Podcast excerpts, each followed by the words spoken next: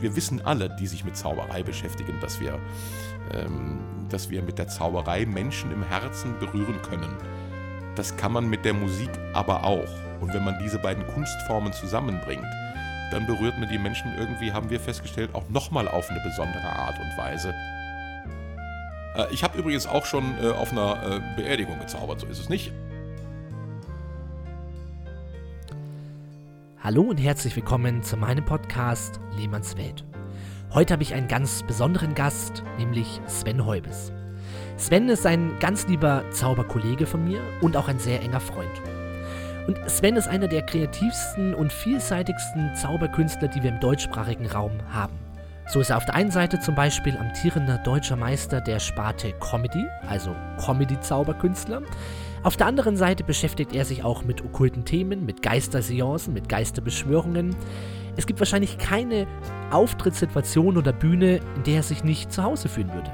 Ja, er hat zum Beispiel angefangen, auf der Straße zu zaubern, war dann auf vielen großen Bühnen, an vielen großen Varietés, war auf Kreuzfahrtschiffen unterwegs. Und neben der Zauberei hat er noch eine große Leidenschaft, nämlich die Musik und das Singen. Und wie er diese beiden Welten, nämlich Gesang und Zauberei, in ein gemeinsames Projekt vereint hat. Davon wird er uns heute erzählen. Und neben dem Showbusiness ist er auch noch in einem anderen, naja, manchmal auch etwas Show anmutenden Business unterwegs. Er ist nämlich magischer Trauredner. Und das ist auch eine sehr, sehr schöne Schnittstelle zwischen Sven und mir, denn Sven hat mich verheiratet.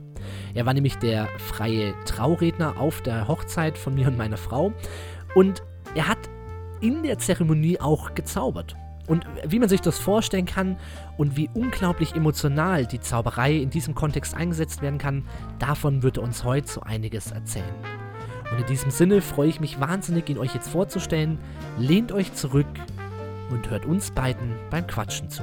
Ganz viel Spaß. Hallo lieber Sven, vielen, vielen Dank, dass du dir die Zeit nimmst, in meinem Podcast Lehmannswelt ein bisschen über dich, über deine Sicht auf die Dinge, auf die Zauberei und noch vieles mehr zu sprechen. Herzlich willkommen. Klick, schon hat er aufgelegt. Hallo Alex. Emma, du bist ja auch eine Hupe, ganz ehrlich. Vielen Dank, dass du dir die Zeit genommen hast. Was sollen wir denn momentan sonst tun? Es gibt doch nichts, was man tun kann. Da hast du auch wieder recht. Ne? Wie die letzten Podcasts entsteht auch das hier wieder in unserer Corona-Krise. Das heißt, wir Solokünstler haben Zeit und unterhalten uns übers Telefon und übers Mikrofon. Wunderbar, dann schieß mal los. Du hast Fragen an mich, wie ich äh, vermute. Absolut, Sven, absolut. Ähm, bevor wir zu den Fragen kommen, vielleicht erstmal so eine kleine Vorstellungsrunde, ganz klassisch, damit ähm, ja, die lieben Hörer da außen wissen, wer du bist, wie sie dich einordnen können und in welchem Verhältnis wir zueinander stehen. du willst was über unser Verhältnis verraten? Mann, Mann. Ja, zumindest äh, ne? das, was man nach außen tragen darf.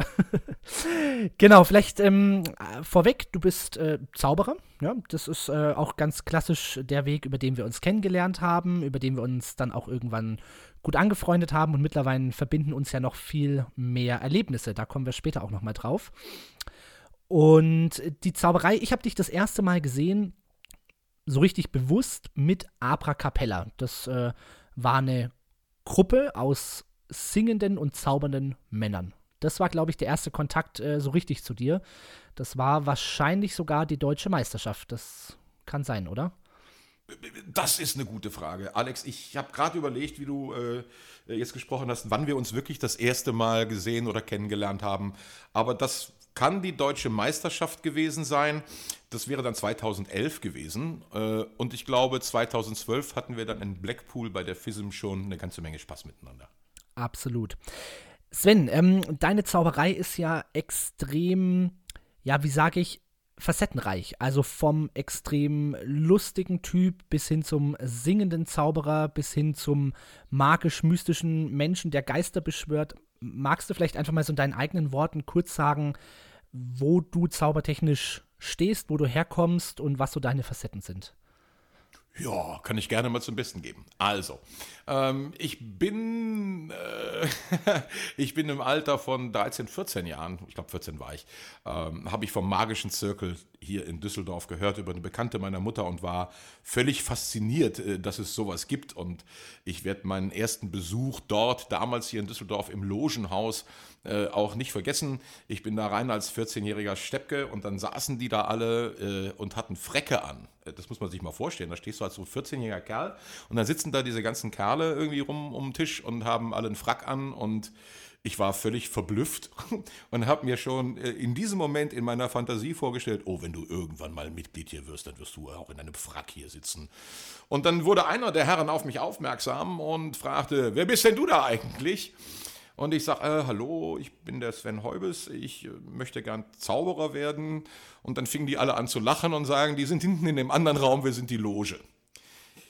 Ja, äh, da war mir schon sofort klar, okay, mit dem Frack, das wird erstmal nichts.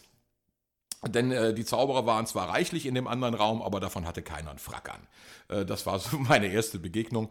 Und dann ging das eigentlich relativ zügig. Ich glaube, war 14 oder 15 muss ich gewesen sein, als ich meine Aufnahmeprüfung gemacht habe damals. Äh, oder war es schon 14? Ich weiß, war ich erst 14? Ich weiß es nicht. Auf jeden Fall war ich relativ jung für die damalige Zeit. Und ähm, ja, das hat sich dann so weiterentwickelt. Wir hatten einen tollen Mentor bei uns im magischen Zirkel. Das war der Horst-Dieter Christ, vielen vielleicht auch als äh, Chris Greco äh, bekannt, der äh, leider vor einem Jahr, knapp vor einem Jahr verstorben ist. Und ähm, der hat uns so in die Urdinge der Zauberkunst, also das, was man halt eben wissen muss an, an grundsätzlichen Dingen, äh, äh, beigebracht. Karten, Münzen, das Übliche von dem, vom Dublieren äh, über äh, Forcieren und als alles, was man halt eben so fürs Handwerk braucht und hat auch immer schön kontrolliert, ob unsere Finger und Fingernägel schön gepflegt sind ja, war also eine spannende Zeit dort, haben wir wirklich viel gelernt. Der hatte auch einen Betamax-Videorekorder und so haben wir dann immer ganz viel Zauberei gesehen. Immer wieder, zwar die gleichen Sendungen, weil so viel gab es ja noch nicht. Ich werde nie vergessen, wie ich kann, glaube ich, gar nicht zählen, wie oft ich Peter Ludinski äh, und die Zauberei im, äh, einen Abend im blauen Salon gesehen habe. Aber auch viele, viele andere Sachen. Ähm, äh, das hat uns schon geprägt. Auch seine sehr, sehr lustige Art zu zaubern hat mich sicherlich sehr geprägt. Äh, außerdem natürlich auch Paul Daniels, mit dem ich damals schon oft auf Video sehen durfte. Und dann gab es eine Aktion vom Magischen Zirkel Düsseldorf aus, äh, die auch vom WDR fernsehtechnisch begleitet wurde. Die nannte sich hier Zauberei in der Altstadt. Und da waren kleine Europalettenbühnen aufgebaut, ich glaube insgesamt fünf Stück in der Düsseldorfer Altstadt und da haben pro Bühne immer so zwei oder drei Leute aus dem Zirkel gestanden und haben dann öffentlich was vorgeführt. Und äh, so stand dann auch ich dort äh, und habe dann da meine kleine erste Show präsentiert, völlig nervös natürlich, äh, vor einem Straßenpublikum, äh, nicht ganz so einfach. Hat auch nicht wirklich so funktioniert, hat mich eher ein bisschen frustriert. Und dann habe ich hinterher mit einem lieben Freund aus dem Zirkel, der also mit zu unserer Jugendgruppe gehörte, äh, da waren wir dann auch schon so 16, 17, durften schon Bierchen trinken, sind dann hinterher in eine Altstadtkneipe gegangen und haben uns überlegt, äh, warum es bei ihm hatte es auch nicht so toll funktioniert, woran es denn wohl gelegen haben könnte. Und äh, beim Bierchen sind wir dann auf die eine oder andere Idee gekommen und dann haben wir gesagt, ach weißt du was, wir haben jetzt so viel Zeug dabei, äh, wir haben all unsere Requisiten noch dabei und wir haben jetzt darüber gesprochen, könnten wir nicht unsere Requisiten zusammenschmeißen und jetzt, wo wir das so ein bisschen äh, besprochen haben, wollen wir es denn nicht vielleicht just gerade in diesem Augenblick heute Abend nochmal versuchen?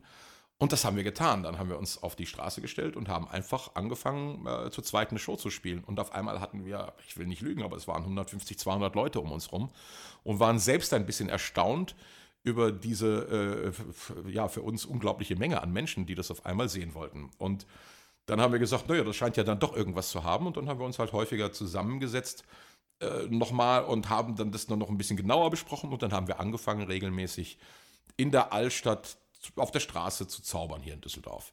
Ähm, dann hat sich der Kollege irgendwann äh, solo verabschiedet und sich in andere Richtungen entwickelt und ich habe dann alleine weitergemacht. Das habe ich insgesamt drei Jahre lang getan. Ähm, immer freitags, samstags, abends, äh, im Sommer natürlich, im Winter macht das ja nicht so viel Spaß. Ähm, halt eben da gestanden. Von dort aus kamen dann auch die ersten Engagements weg. Ähm, klar, Leute, die einen gesehen hatten, so, ach, könntest du dir das vorstellen, auch bei uns auf der, äh, bei uns auf der Party zu machen. Ähm, das, der Verdienst war jetzt auch nicht schlecht, weil es waren ja Schulzeiten. Du kannst dir vorstellen, äh, dass andere Schüler sicherlich in den Sommerferien, wenn sie nicht weggefahren sind oder die Zeiten, die sie zu Hause waren, sich ein bisschen was dazu verdient haben, indem sie irgendwo Kartons gefaltet haben oder sonst was gemacht haben für ein kleines Geld und dafür den ganzen Tag gearbeitet haben. Also ich bin äh, jeden Abend aus der Düsseldorfer Altstadt raus, den ich gespielt habe und hatte zu D-Mark-Zeiten irgendwas zwischen 200 und 300 Mark im Hut jeden Abend. Das heißt, das war am Wochenende 600 Mark und das war für einen Schüler in dem Alter äh, echt schon eine ganz gute Kohle. Ja, äh, wie ging es dann weiter? Ja, äh, es stand ein Mensch im Publikum, den ich sofort wiedererkannte. Äh, das war der Rasti Rostelli. Sagt dir der Name was? Rasti Rostelli war damals der Showhypnotiseur in Deutschland und der war unterwegs mit einer eigenen kleinen Zeltshow. Äh, kein großes Zirkuszelt, aber ein kleines Zelt mit einer großen Bühne in der Mitte. Und ich hatte die Show mal gesehen und ich war völlig fasziniert natürlich auch von Hypnose und da gab es damals noch nicht so viel. Es gab, glaube ich, damals einen kleinen Tutor äh, Hypnose für Zauberkünstler in zehn kleinen Bänden. Da stand zwar schon ein bisschen Anleitung drin, wie es geht, aber natürlich hatte das keine Tiefe. Äh, das hat man dann erst hinterher irgendwann mal entdeckt. Auf jeden Fall hatte der mich gesehen, ich hatte ihn erkannt und sprach ihn auch gleich an. Ich sage, ah, Rasti Rostelli extra wegen mir heute hier angereist nach Düsseldorf, fand er wohl ganz witzig und hat mich dann nach seiner, äh, nach meiner Show hat er mich dann angesprochen und gesagt, das hätte ihm ganz gut gefallen, was ich da gemacht habe. Da war ich dann ja auch schon 18. Ähm, hätte ihm ganz gut gefallen, was ich da gemacht habe und ob ich nicht Lust hätte oder ob ich mir vorstellen könnte, bei ihm in seiner Show das Vorprogramm zu machen. Und äh, das war natürlich ganz spannend. Da habe ich gesagt, klar, logisch. Und äh, dafür kriegte ich dann damals auch schon ein ganz gutes Salär, sagen wir es mal so. Das fand ich also auch schon ganz in Ordnung. Und bin dann abends, gerade 18, erstes eigenes Auto, immer irgendwie jeden Abend äh, äh dahin gefahren und habe dann dort mein Vorprogramm vor seiner Hypnoseshow gemacht. Die Zeltshow lief dann irgendwann nicht mehr so sehr, dann ist er in die Säle gegangen und ich war echt erstaunt, was die Leute da abends für eine Kohle bezahlt haben, um da reinzukommen und habe den echt eine ganze Zeit lang begleitet. Äh, waren bestimmt anderthalb, zwei Jahre die ich mit ihm so ein bisschen getourt bin. Äh, bis ich dann hinterher, dann haben wir uns dann irgendwann ein bisschen entzweit, weil er hat ein paar Sachen auf der Bühne gemacht. Äh, mittlerweile hatte ich mich über Hypnose ein bisschen mehr informiert und es gab einfach ein paar Dinge, die konnte ich nicht gutheißen, was er mit den Zuschauern da gemacht hat und da sind wir dann ein bisschen aneinander geraten und dann habe ich dann gesagt, nee, ich kann das nicht unterstützen und habe mich dann da getrennt. Ja, so ist es erstmal gekommen von der Straße weg. Also im Endeffekt harte Schule, Straßenzauberei, harte, aber gute Schule, da lernt man halt eben, wie es ist, Menschen zu halten.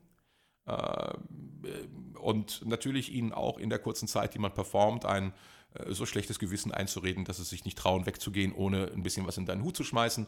Ähm, natürlich ist das ein anderes Arbeiten. Und ich habe, glaube ich, schon ein bisschen gebraucht, um von der Straßenart und Weise zu zaubern, runterzukommen auf, auf die, ins Skala-Geschäft oder ins normale Zaubergeschäft mir ist dann relativ schnell klar geworden, im normalen Zaubergeschäft kann man zwar auch witzig sein und kann viel mit Gags arbeiten, aber man kann lange nicht so hart sein wie auf der Straße, was du da teilweise musst, um äh, dir nicht die Butter vom Brot nehmen zu lassen. Absolut. So. Ja, das passt äh, irgendwie auch ganz gut so in äh, ja, das Bild, was ich so von dir habe. Ähm, du bist ja schon jemand, der wenn er eine Idee hat und wenn er von irgendwas überzeugt hat, dann wird es mit jeder Konsequenz auch durchgezogen. Ja? Weil oft fangen ja so Zauberkarrieren, wenn man mit Kollegen spricht, ähm, an, dass, oh ja, ich hatte einen Zauberkasten und dann, ja, habe ich so ein bisschen für die Familie gezaubert und dann irgendwann hat mich mal einer gefragt, ne? also äh, auch meine Karriere hat im Prinzip ähm, viel langsamer angefangen.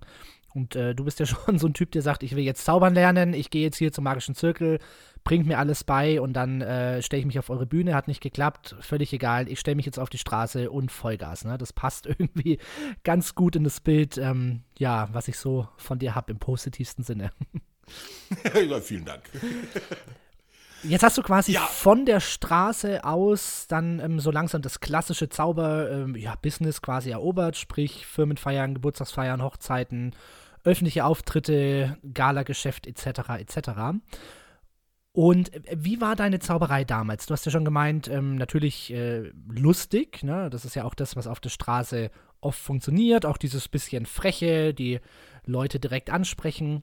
Hm. Ja, dreist und unverschämt halt. Ne? Also ich habe gerade noch eben Kollegen, äh, Zauberkollegen aus dem Düsseldorfer Zirkel oder einen Anwärter hier von uns hier gehabt. Äh, äh und äh, da haben wir auch gerade noch drüber gesprochen gehabt. Es ist natürlich echt, man kann schon und man muss teilweise auch, finde ich, auf der Straße sehr dreist sein.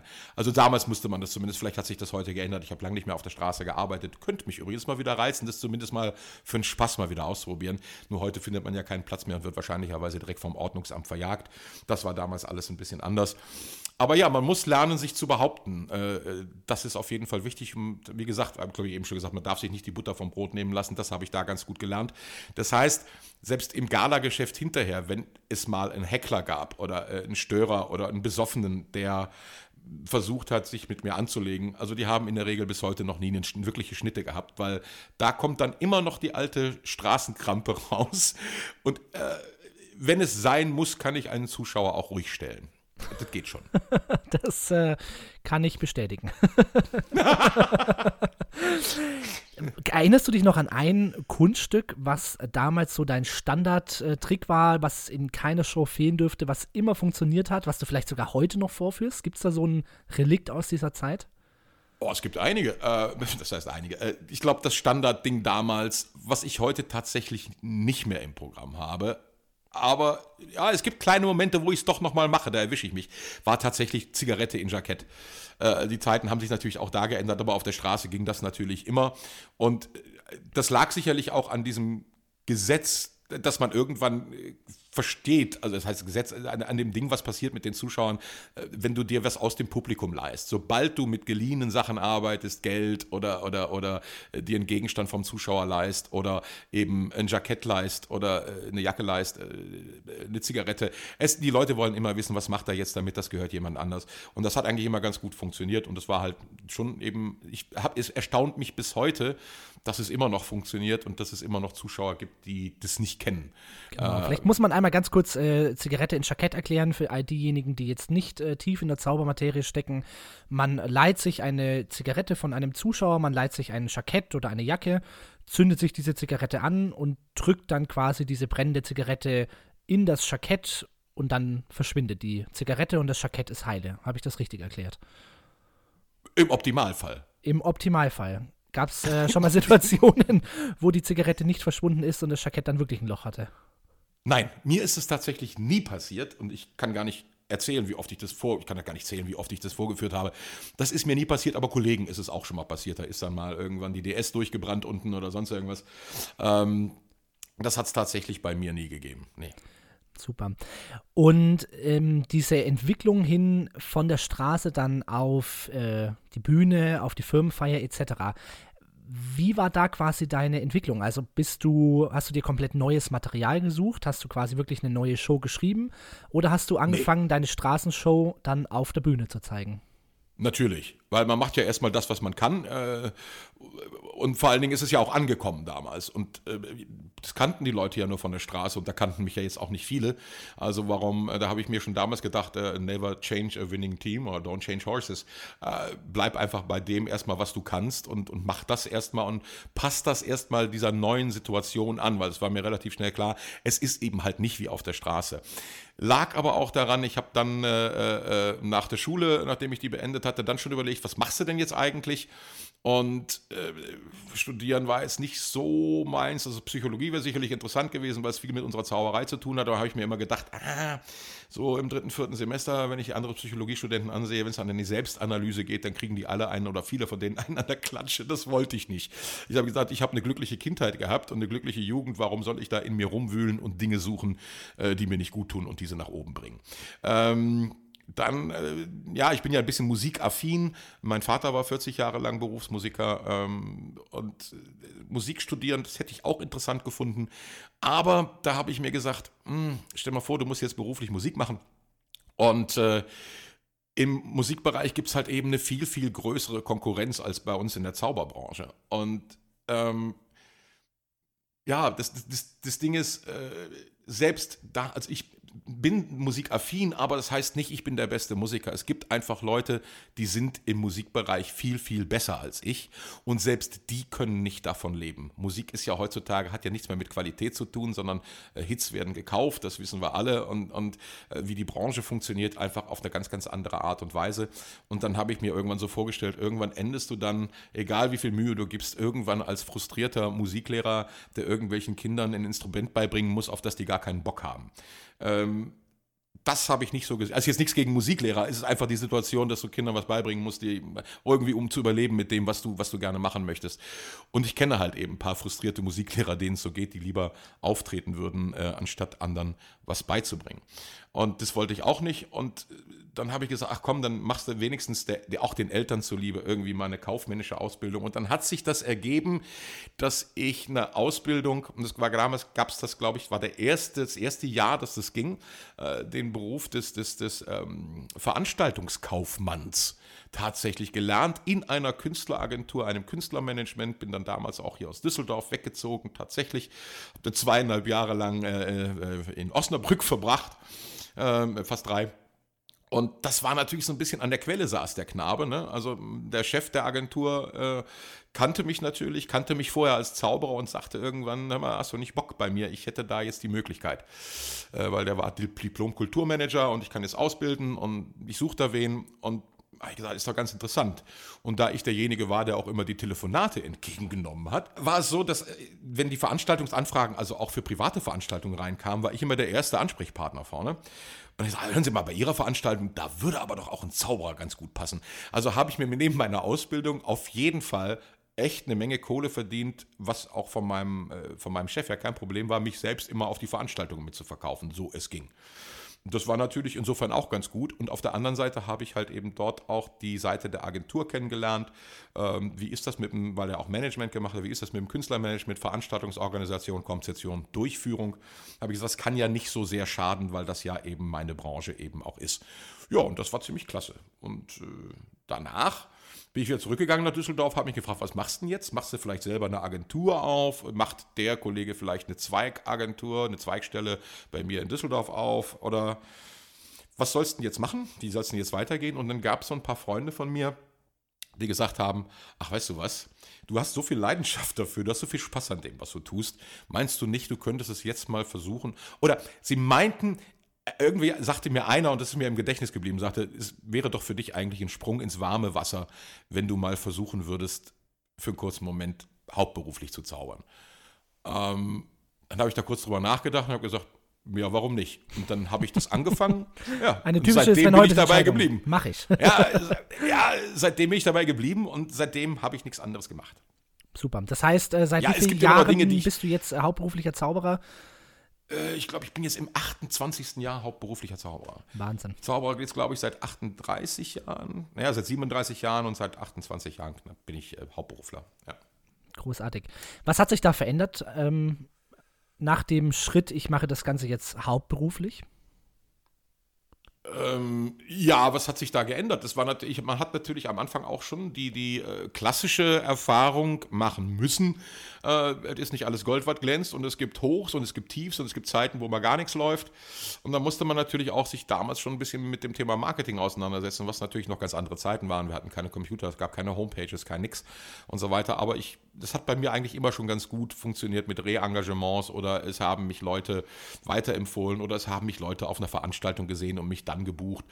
Ähm, ich war zum Beispiel auch in meiner Ausbildungszeit, äh, auch das muss man jetzt nochmal zu den anderen Veranstaltungen, die ich da noch gemacht habe, wo ich mich reingedrängt habe, aufgedrängt habe sozusagen. Äh, als Magier gab es dann noch einen Bekannten von meinem Chef, äh, der hatte ein Hotel in der Nähe von Osnabrück. Und dort habe ich tatsächlich zwei Jahre lang jeden Sonntagmorgen zum Brunch gezaubert. Jeden Sonntagmorgen. Und es hat jeden Sonntagmorgen 300 Mark gegeben. Das waren allein schon 1200 Mark alleine im Monat. Da war noch nicht meine Ausbildungsvergütung, die lag irgendwie, glaube ich, bei 800 Mark oder sowas. Äh, also es ging mir schon in der Ausbildung nicht so schlecht, was sich hinterher in den erstaunten Augen meines Chefs wiedergeschlagen hatte äh, oder wiederfinden ließ, als er das erste Mal bemerkte, dass das äh, Auto seines Azubis irgendwie das größere und teurere war als seins. Ja, also wie ich äh, sehe, warst du schon immer ein Businessman im positivsten Sinne und hast ja, das irgendwie auch durch viele ja, äh, raffinierte Schachzüge geschafft, einfach ähm, ja, schon immer gut von der Zauberei leben zu können. Ne? Weiß ich nicht. Kann ich, kann ich so nicht bestätigen. Ich glaube nicht, dass ich ein guter Businessmann bin. Ich wage auch zu. Ich bin auch kein guter Marketingmann. Ich. Äh, ich habe vielleicht eine ganz gute Menschenkenntnis und ich weiß Menschen, wenn ich, sie mit, wenn ich mit ihnen spreche, einigermaßen gut einzuschätzen. Ich habe immer schon ein bisschen auf mein Bauchgefühl gehört, das war richtig. Und ich muss einfach zugeben, und es geht mir bis heute so, dass ich oft einfach das Gefühl habe, äh, durch Zufall im richtigen Moment am richtigen Ort zu sein und mir Dinge einfach in den Schoß fallen. Ich muss das wirklich so sagen. Ich habe, glaube ich, ich, um es anders auszudrücken, ich glaube, ich habe in meinem Leben echt oft Glück gehabt, äh, dass sich Dinge so entwickelt haben, wie sie es getan haben. Ich bin natürlich auch immer blauäugig da rein. Ich habe auch ein paar Negativerlebnisse sicherlich gehabt, aber im Großen und Ganzen ist eigentlich immer alles ganz gut gelaufen für mich und ich musste mich naja, ich konnte meiner anderen Seite der faulen Socke durchaus zwischendurch noch frönen. Lass uns doch mal einen kleinen Sprung äh, zu dem Moment hinmachen, äh, an dem wir uns kennengelernt haben, was ja auch in deiner äh, Karriere und auch so in der Wahrnehmung Sven Heubes innerhalb der Zauberszene ein wichtiger Schritt war. Denn es war ja die deutsche Meisterschaft, wo du mit Abra Capella, da musst du gleich auch noch mal kurz was dazu erzählen, deutscher Meister der Zauberei geworden bist. Ja, das stimmt wohl. Genau. In der Sparte Comedy. Es gibt ja welche, denen ist das ganz wichtig, dass man das auf jeden Fall noch hinten dran dazu sagt. Ich möchte nicht, dass das hier unterlassen wird. Genau. Ähm. In der Sparte Comedy der Deutsche Meister zusammen mit Abra Capella. Magst du äh, mal so übrigens, ein, ja? Immer noch am, übrigens immer noch amtierend. Es gibt seit 2011 gab es keinen deutschen Meister in der Comedy mehr. Es hat uns noch keiner den Rang abgelaufen bisher. Das also, stimmt, ja, da hast du recht. Ich bin sehr gespannt auf die deutschen Meisterschaften, die ja nun im nächsten Jahr stattfinden werden, ob es da jemand schaffen wird, mal einen ersten Platz zu machen. Das stimmt. Also du bist quasi immer noch amtierender deutscher Meister der Comedy-Zauberei. Mit Richtig. einer ganz, ganz, ganz fantastischen und sehr polarisierenden und außergewöhnlichen Gruppe und Darbietung. Magst du mal was zu Abra Capella erzählen? Ja, das mag ich ganz gerne, äh, weil es wirklich auch ein Herzensprojekt war. Äh, dass, dass sich das so entwickelt, hätte ich auch nicht gedacht, muss ich ganz ehrlich sagen. Es begab sich, glaube ich, damals waren die deutschen Meisterschaften in Neuss ausgerichtet vom Düsseldorfer Zirkel. Und ähm, ich erinnere mich da mit einem äh, Kollegen, mit einem Bekannten, ähm, äh, über, die, über den Kongress gelaufen zu sein und wir haben, standen irgendwann draußen, haben was getrunken, was gegessen und er, er war vom, vom Beruf her Musiktherapeut und hat er mitgekriegt, dass ich auch ein bisschen was mit Musik zu tun habe und dass ich mich ein bisschen damit beschäftige. Und äh, meine Cocker-Nummer habe ich ja schon immer gemacht. Also, das heißt schon nicht schon immer gemacht, aber ich mache die halt schon sehr, sehr lange. Äh, meine Cocker-Darbietung, äh, für diejenigen, die es nicht kennen, sind die klassischen Wasserschalen, die sich immer wieder füllen, äh, die immer wieder leer getrunken werden. Und meine Version davon ist halt eine live gesungene Version, in dem ich äh, Joe Cocker an Chain My Heart offensichtlich nicht ganz so schlecht singe und das Ganze aus Riesentassen mit Whisky mache während des Singens und mich dabei ins schauspielerische Delirium äh, trinke auf der Bühne. Ist äh, seit Ewigkeiten meine Abschlussnummer, ist sie auch heute noch, äh, weil sie funktioniert einfach. Ähm, daher war ihm klar, okay, der Mann ist ganz musikaffin, hat er dann mitgekriegt, ich habe auch ein kleines Tonstudio und äh, spiele ein bisschen Klavier und ein bisschen Schlagzeug und dies und das. Und dann sagte er, pass mal auf, Kannst du dir vorstellen, dass es eine Möglichkeit gibt, dass wir unsere gemeinsame Leidenschaft für die Zauberkunst mit unserer gemeinsamen Leidenschaft für Musik verbinden könnten, um damit eine Wettbewerbsnummer zu machen, um mal was ganz anderes zu bringen? Und also die Uridee kam sozusagen von dem Kumpel, obwohl ich das ja schon vorher gemacht hatte mit dem Cocker, aber die Idee, was da zusammen zu machen, ich sag, ja klar, logisch, das klingt mega spannend, aber was stellst du dir denn vor? Und dann sagte er, naja, wie wäre es denn mit einer magischen Band? Und äh, das konnte ich mir dann wiederum nicht vorstellen, weil ich gesagt habe, nee, das kann ja nicht funktionieren. Weil wenn du ein Instrument spielst, hast du in der Regel beide Hände besetzt. Ja, mindestens eine, aber in der Regel dann auch alle beide. Und wenn du dann noch zaubern willst nebenher, ist dann schwierig. Vor allen Dingen neben den Requisiten jetzt auch noch anzufangen, mit mehreren Leuten Instrumente mitzuschleppen, aufzubauen, Soundchecks und so weiter. Brrr, fand ich extrem schwierig. Dann habe ich, aber der Gedanke selbst hat mich fasziniert und dann kam es mir irgendwie, glaube ich, eine Stunde später, wie so ein Blitz hat es mich getroffen. Ich sage, ich weiß es. Er sagt, was? Ich sage, ähm, wie wäre es denn mit einer A Cappella-Gruppe?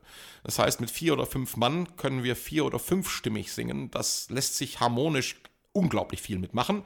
Äh, äh mehr als zu dritt, wo du in der Regel nur einen, einen Dur- oder einen Mollakkord singen kannst, kannst du hier natürlich alle Jazz-Harmonien, du kannst alle Schräge singen mit vier, fünf Leuten auf der Bühne in Reihe. Das war so ein Bild, das ich sofort vor Augen hatte.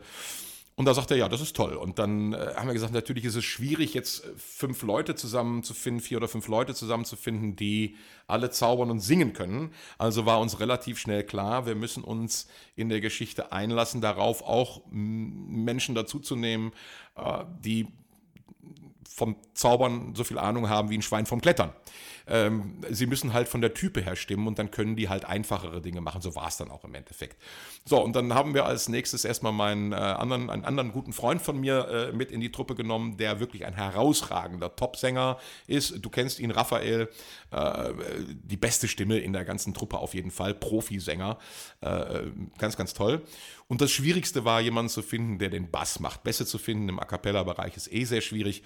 Und dann kamen wir auf unseren äh, leider Gottes vor anderthalb Jahren viel zu früh verstorbenen Peter Zinnen, äh, der auch von Zaubern so überhaupt gar keine Ahnung hatte, aber die Idee unglaublich toll fand.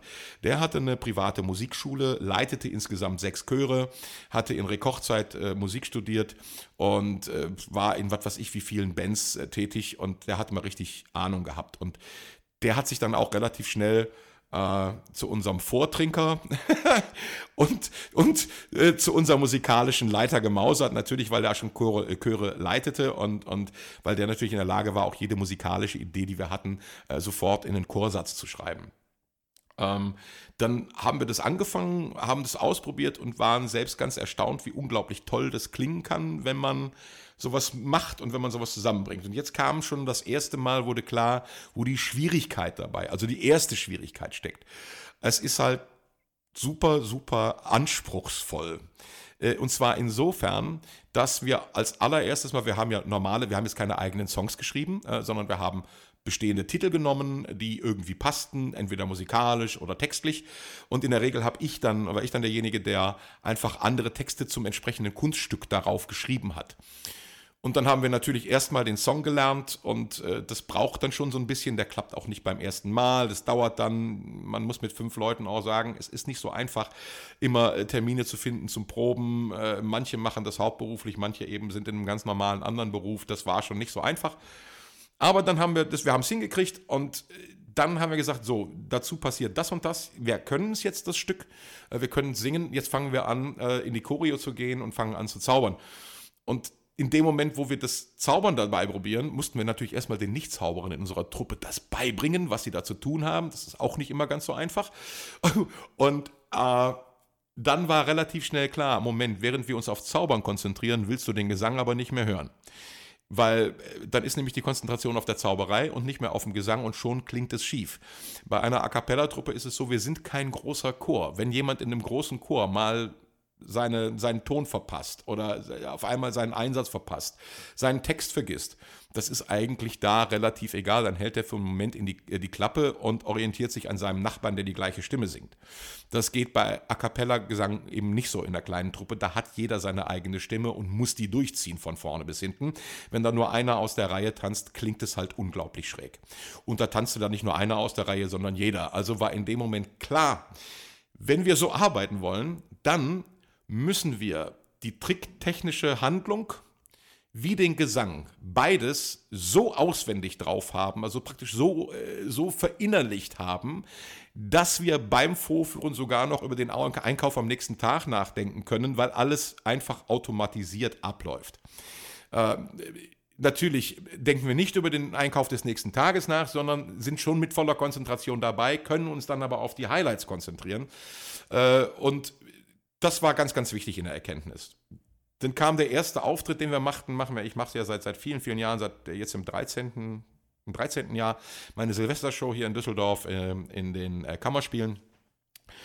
Und natürlich im ersten Jahr sind wir mit Aber Capella da aufgetreten und da haben wir natürlich auch ein Video gemacht und das Video, das war wirklich sehr lustig anzuschauen, weil es stehen fünf Kerle auf der Bühne, die äh, zaubern und singen und die Kamera hatte eine Bekannte von mir geführt Und es passierte was an der einen Ecke und du sahst, ah, sie ist mit der Kamera dahin, äh, dann passierte was an der anderen Ecke der Truppe am anderen Ende und dann ist sie mit, und sie war immer ein Stückchen zu spät äh, und hat eigentlich den Effekt, den wir gemacht haben, die Zaubereffekte nie einfangen können, äh, wo uns ganz deutlich klar wurde, oh, wir müssen fokussieren, wir müssen Dinge, die passieren, in den Fokus rücken, wir müssen auch von unserer Choreo her einfach so funktionieren, dass wir die Zuschauer nicht überfordern, was wir eh schon tun, äh, weil auch das Laienpublikum nicht gewöhnt ist, dass jetzt ein paar Zauberer auf der Bühne stehen, die auf einmal auch noch live singen. Äh, das müssen die erstmal verpacken. Das heißt, Text, Musik zu verpacken und gleichzeitig noch mitzubekommen, was wir da eigentlich tun und dass das alles miteinander, miteinander geht und zusammengehört. Das war nicht so einfach, aber haben wir dann auch geschafft. Wir haben dann auch äh, uns mal eine kleine Choreografin genommen, die uns geholfen hat, äh, ein bisschen unsere Bewegungen zu choreografieren. Wir hatten natürlich auch einen Vocal Coach zwischendurch, die äh, die Schwächeren in der Truppe ein bisschen gehoben hat, die uns aneinander angepasst hat. Und ja, dann hat es funktioniert. Und dann sind wir äh, nach äh, Saarbrücken gegangen äh, zu den Vorentscheidungen der deutschen Meisterschaften ähm, relativ unbedarft, natürlich schon wissend, dass wir was bieten, dass wir was machen, was sonst noch keiner gemacht hat. Ähm, ja, und damals sind wir aber noch nicht unter Abra Capella aufgetreten, äh, weil das würde ja vom Namen schon her vermuten lassen, in was für eine Richtung das geht, weil da ja nur A Cappella mit drin, steht, äh, drin steckt und das Abracadabra vom Zaubern. Also nannten wir uns damals die vier fantastischen Sieben, das Quintett. Und so kamen wir dann in Saarbrücken an, da hatten wir uns angemeldet beim Kongress. Und ich gesagt, was seid ihr denn? So vier oder sieben? Ich sage, naja, fünf, heißt ja das Quintett. Ähm, war sehr lustig. So, und dann passierte eigentlich das im Wettbewerb. Ähm, wobei, hier war nochmal ganz, ganz wichtig, uns war auch klar, äh, Auftreten mit einem Chor, das ist man auch von der Technikseite bei den Meisterschaften nicht gewöhnt. Das heißt, da sitzt jetzt kein Tontechniker, der in der Lage ist, eine A cappella-Truppe abzumischen. Äh, wie kriegen wir denn die Kuh vom Eis? Wir haben ja nur sehr wenig Zeit in den Proben. Das heißt, wir haben in der Regel maximal zehn Minuten Zeit äh, und dann muss jeder von der Stimme her eingestellt sein. Und das dauert in der Regel schon zehn Minuten, mindestens, wenn nicht länger, äh, sodass wir natürlich dann auch kaum noch Licht und Effekte besprechen können.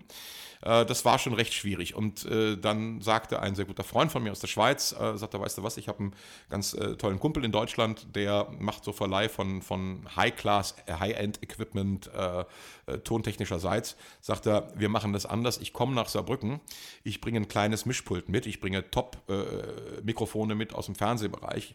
Ähm, da hatten wir insgesamt, glaube ich, eine Technik geliehen, die im Kaufwert irgendwo bei 80.000 äh, äh, Euro lag oder sowas. Äh, die brachte der also mit und dann haben wir im Hotel äh, alles voreingestellt vom, vom Sound her, äh, mit einem extra Tontechniker, den er noch mitgebracht hatte, äh, und haben das praktisch gegeneinander auf dem kleinen Mischpult mit einem kleinen Verstärker schon alles eingestellt. über Kopfhörer hat das dann der Tontechniker gemacht und der ist dann bei der Probe im Endeffekt mit uns mit in den Saal und hat sich dann mit dem kleinen Pult in das große Pult eingeklinkt und dann nur noch den Saal nachgeregelt. Das war natürlich eine Top-Entscheidung, ansonsten wäre das, glaube ich, eher nach hinten losgegangen. Ähm, ja, und dann passierte das, was ich mir schöner nicht hätte vorstellen können. Der Vorhang geht auf, wir stehen da alle im schwarzen Anzug mit Fliege und weißem Hemd und fangen an zu singen. Und man sieht ja nicht viel im Publikum, aber ein paar bekannte Gesichter hat man natürlich in den ersten Reihen irgendwie unten gesehen. Und, ähm, Entschuldige. Und äh, ich sah in den Gesichtern genau dieses Fragen, diesen fragenden Blick, was machen die da? und erst so nach einer halben, dreiviertel Minute machte sich das auch durch eine Reaktion im Publikum bemerkbar, dass den Leuten klar geworden ist, fuck, die singen ja wirklich live. Also das war so mein Wunsch. Lass sie erst mal denken, wir bewegen nur den Mund und machen ein bisschen Playback-Gespiele, um dann äh, die Leute realisieren zu lassen, dass wir tatsächlich live singen. Und das war, äh, ja, das hat ganz gut funktioniert. Und äh, direkt nach dem Wettbewerb sozusagen, wir sind von der Bühne runter, äh, waren im Foyer. Und ich glaube, es war es waren Jan Becker und Philipp Simon, glaube ich, die damals auf mich zukamen und sagten, naja, dann sehen wir uns ja am Sonntag bei der Preisverleihung, ihr werdet ja wohl einen ersten Platz machen. Und dann wurden wir von allen Seiten äh, mit, irgendwelchen, mit irgendwelchem Lob überhäuft, über das, was wir. Also mit so einer Reaktion hätten wir nicht, hätten wir nicht gerechnet, dass das so unglaublich ankam. Äh, das war schon mehr als ungewöhnlich und das hat natürlich unglaublich gut getan, äh, äh, so eine Anerkennung von den Kollegen zu bekommen und mit so viel Lob überschüttet zu werden. Absolut. Ich erinnere mich auch wahnsinnig noch an diesen Moment. Also ich war ja dann quasi einer dieser äh, Menschen im Publikum, die, äh, ich weiß noch wirklich genau, wie ich da saß, wie der Vorhang aufging und man hat erstmal so viele fragende Gesichter links und rechts neben sich gehabt. Plötzlich habt ihr das Sing angefangen und dann hat es wirklich so eine Minute gedauert und plötzlich war der Saal am Ausrasten. Also das war ähm, was, was man sehr, sehr selten auf Zauberwettbewerben ähm, erlebt, dass man so ein enthusiastisches Publikum hat. Einfach weil ihr auf jeder Ebene, die es nur irgendwie gibt, komplett überrascht habt. Also ihr habt wahnsinnig gut gesungen. Die Zaubereffekte waren auch jetzt nicht irgendwie Beiwerk, sondern sie waren schon auch im Fokus. Es war gute Zauberei, es waren unglaublich lustige Liedtexte dabei. Also das war wirklich damals das Kongressgespräch. Äh, wenn du das jetzt so beschreibst, äh, ich rufe die Jungs an, wir bringen die Truppe wieder zusammen. Ja, das ist.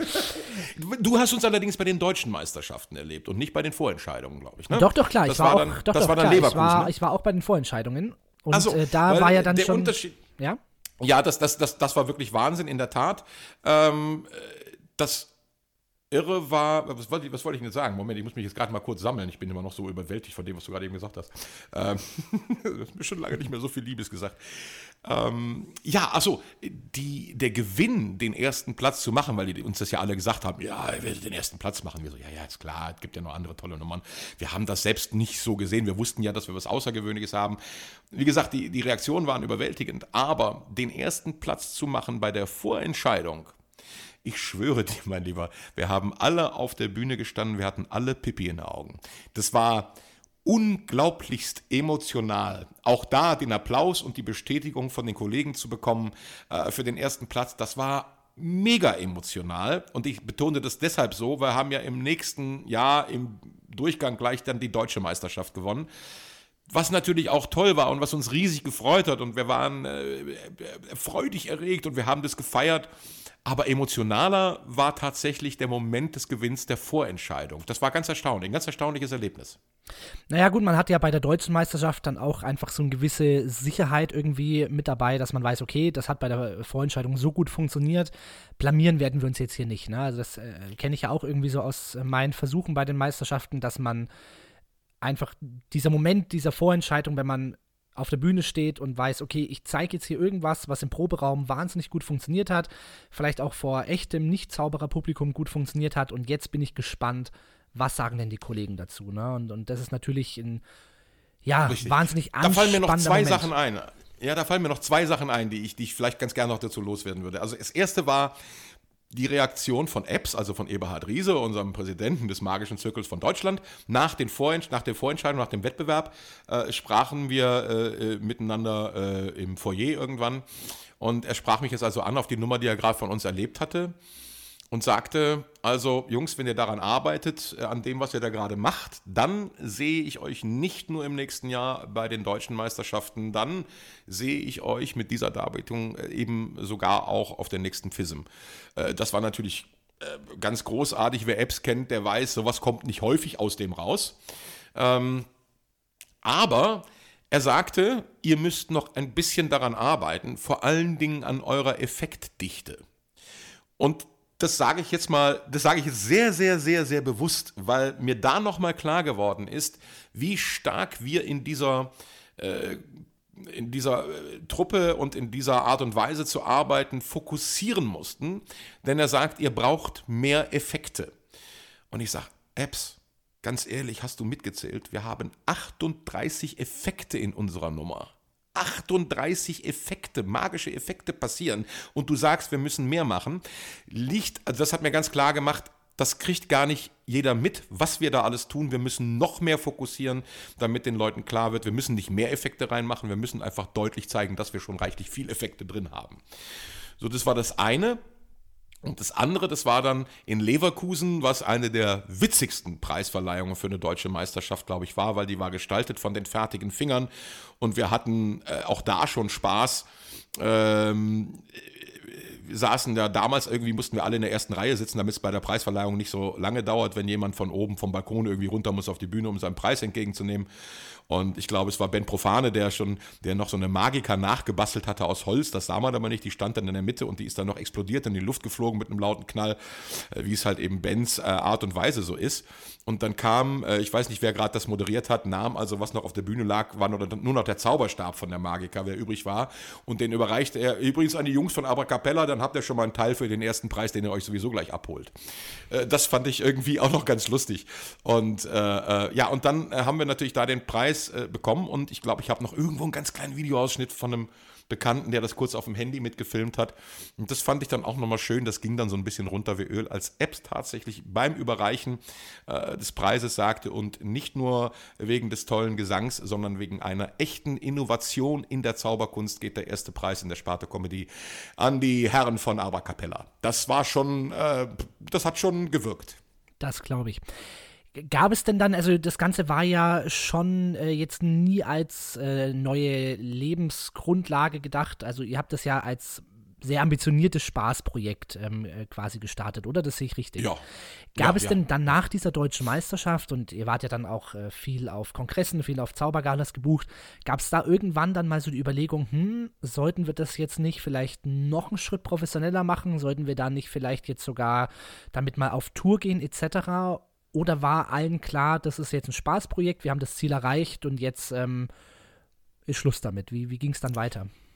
Nein, also es war, es war schon klar, wir müssen da irgendwie noch mehr machen, weil wir hatten ja alle offensichtlich auch sehr, sehr viel Spaß daran und äh, der Erfolg, den wir nicht nur bei den Kollegen und auf den Kongressen hatten, weil wir gebucht wurden, das hat uns ja auch bestätigt. Klar, auf der anderen Seite haben wir natürlich über unseren musikalischen Leiter, der ja noch, wie gesagt, sechs andere Chöre hatte, äh, natürlich haben die von uns erfahren. Wir waren dann auf einmal auch hier äh, Mitglied, äh, hier irgendwie äh, bei dem Düsseldorfer Chorverband. Wir kriegten dann gleich die Titelseite auf der Fachzeitschrift, auf der Chorisma. Da muss man auch mal drauf kommen auf so einen Namen.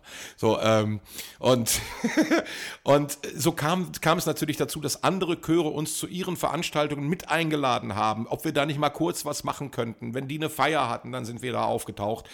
Und so kamen natürlich dann auch tatsächlich private Engagements dazu. Und dann haben wir gesagt, naja, und hier nochmal, und da, ich hätte da noch eine Idee für eine andere Nummer.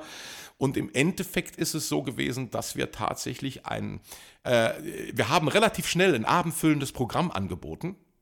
Das ging. Äh, Wir haben uns halt eben ein paar Titel mehr drauf geschafft. Aber das hat natürlich nicht gereicht, um ein Zwei-Stunden-Programm zu, äh, zu spielen. Aber wir waren ja in einer Truppe von fünf Personen, drei Zauberer.